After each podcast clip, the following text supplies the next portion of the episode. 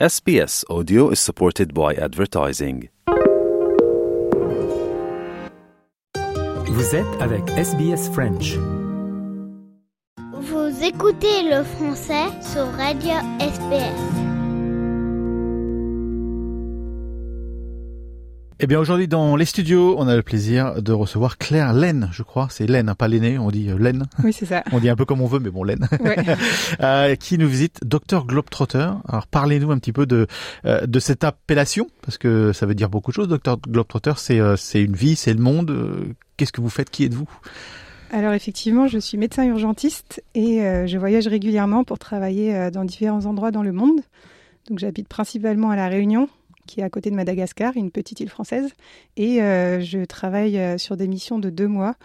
Euh, donc parfois dans le milieu pétrolier en Afrique, parfois sur une centrale nucléaire en Chine, parfois sur un bateau d'expédition scientifique. Et là, je reviens tout juste de trois mois en Antarctique. Alors justement, on va parler de tout ça.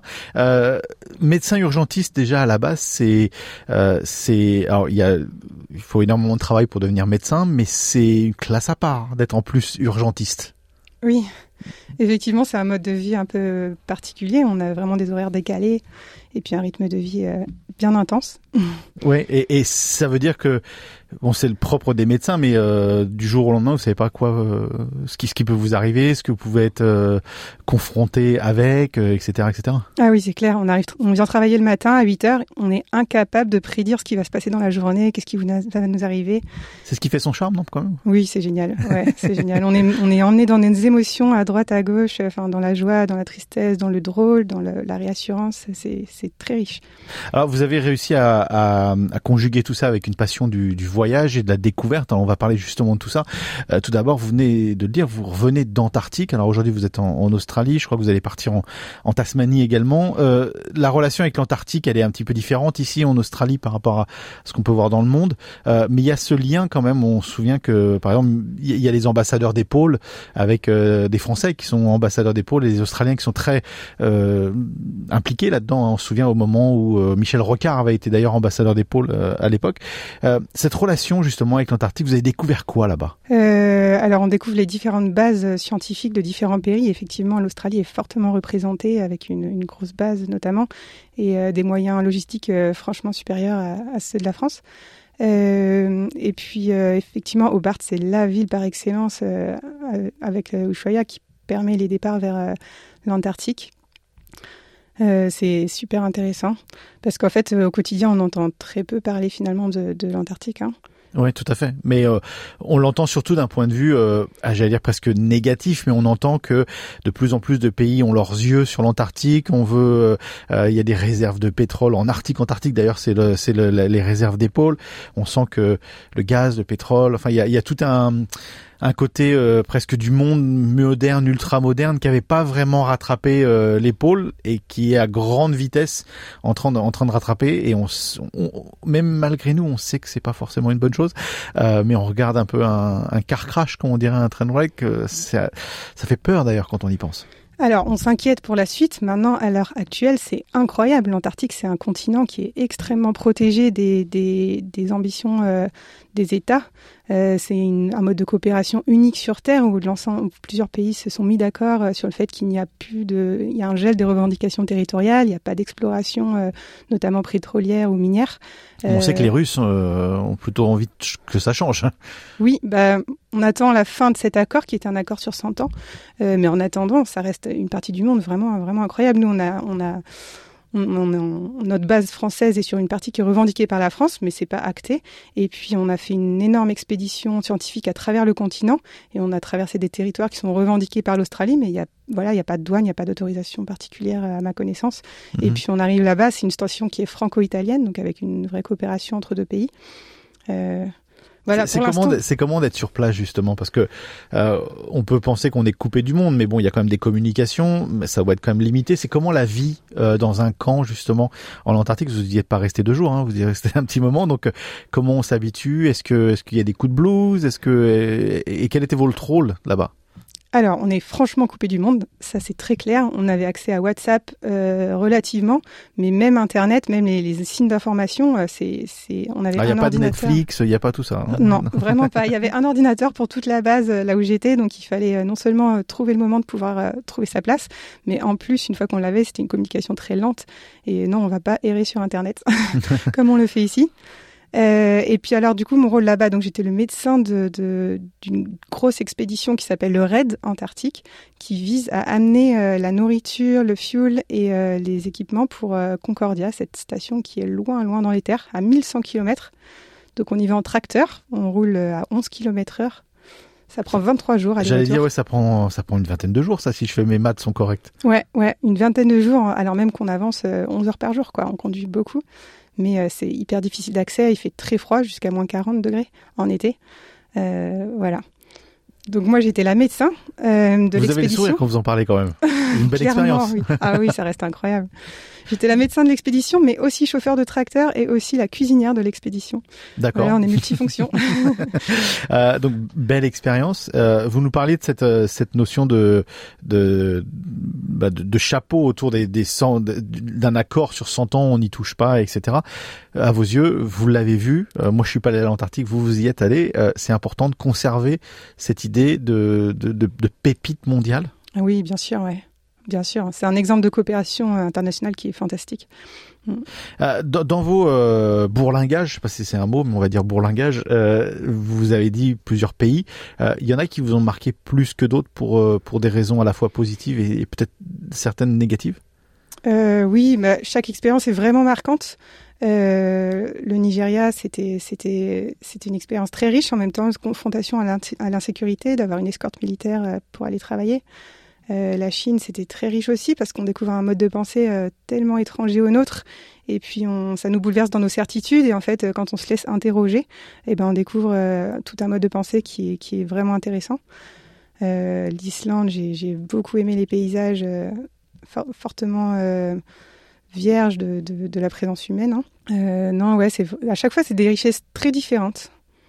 Quand vous partez en vacances, vous partez chez où? Vous partez pas en vacances ici Bah, souvent c'est dans la famille, mais euh, en fait c'est vrai que je- du coup j'ai tellement la chance de pouvoir euh, travailler en voyageant, c'est autrement plus riche que de, de visiter des monuments, et donc euh, souvent mes vacances sont mixées euh, avec les lieux de contrat. Ouais.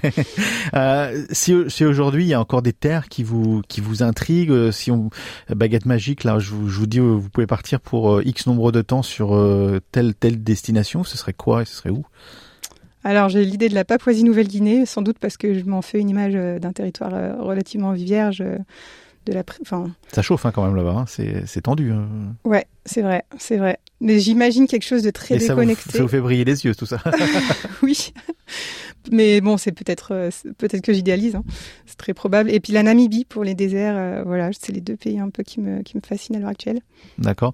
Comment on devient euh, médecin urgentiste sur des actions comme ça mondiales parce que c'est pas le chemin de tout le monde.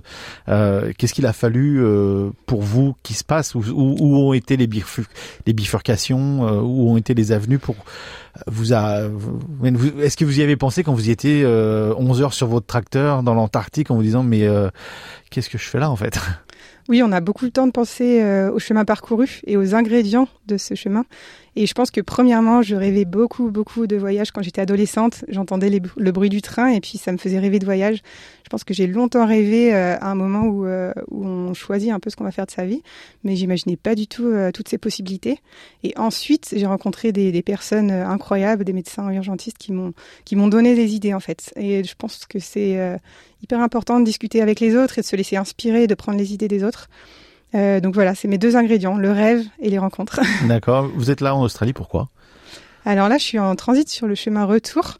Euh, on est obligé de passer euh, par plusieurs étapes avant de rentrer à la Réunion. Donc il y avait, il y avait Melbourne notamment, et, et j'ai une amie que je retrouve à Melbourne. Voilà, Mhm. donc ça me permet de prendre des vacances et et de faire une transition euh, un peu en douceur entre euh, l'Antarctique et la reprise du rythme aux urgences. Ouais, c'est pas euh, oui, c'est pas l'Antarctique, mais l'Australie vous connaissiez ou c'est la première fois vraiment que vous veniez ici?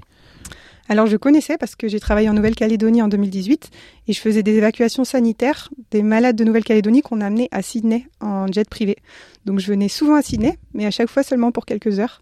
Donc euh, là, ça me permet de découvrir euh, nettement mieux. D'accord, d'accord. Et, donc ce retour euh, à la vie normale entre guillemets à, la Réunion, vous l'appréhendez ou pas? Parce que est-ce que c'est compliqué d'être dans le rush, dans l'adrénaline tout le temps?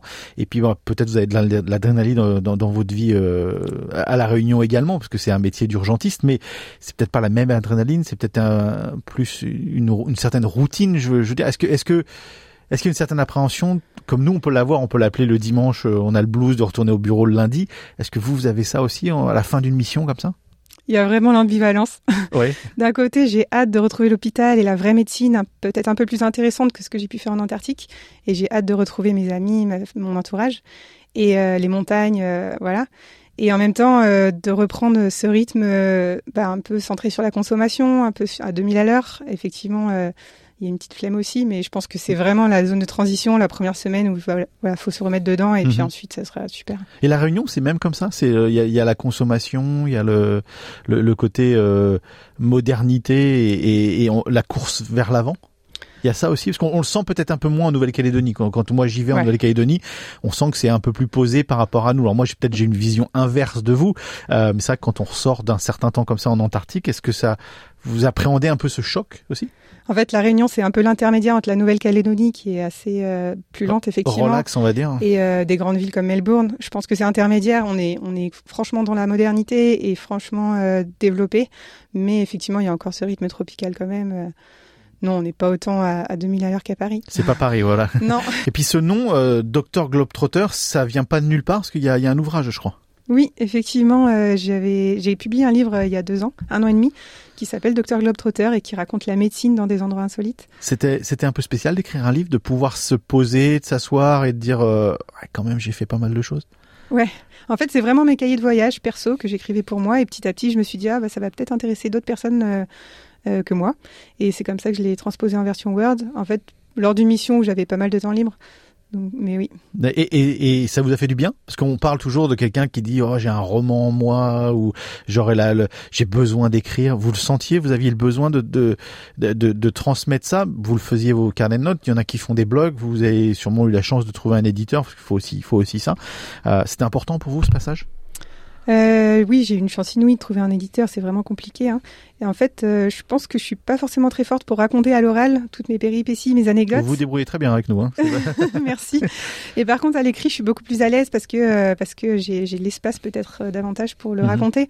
Et donc, effectivement, c'était un moyen de partager mon, mon quotidien de façon différente. D'accord. C'est un volume 1 d'une série, vous pensez, ou pour vous c'est déjà bien On a déjà mis, on a déjà mis la, la base de l'idée, ou parce que vous êtes toujours un peu dans le voyage, il y aura forcément quelque part une idée en tout cas d'un volume 2, voire d'un volume 3 alors effectivement, le volume 1 raconte trois expériences différentes en trois chapitres et le tome 2 est écrit, il va ah. être publié normalement en juin. D'accord. Euh, et c'est trois autres euh, endroits Je savais pas. Hein.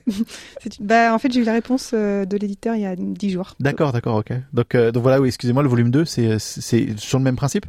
C'est trois, trois endroits effectivement différents. Il y a la centrale nucléaire en Chine, il y a les urgences de Saint-Pierre-et-Miquelon, près du Canada, une toute petite île mhm. française, et euh, les, bah, la Nouvelle-Calédonie avec les évacuations sanitaires au-dessus du Pacifique. D'accord. Mhm. Et, et, là, vous écrivez, mais vous faites aussi des images, vous faites des photos, vous faites, euh, vous, vous, vous cataloguez un petit peu toutes ces expériences aussi?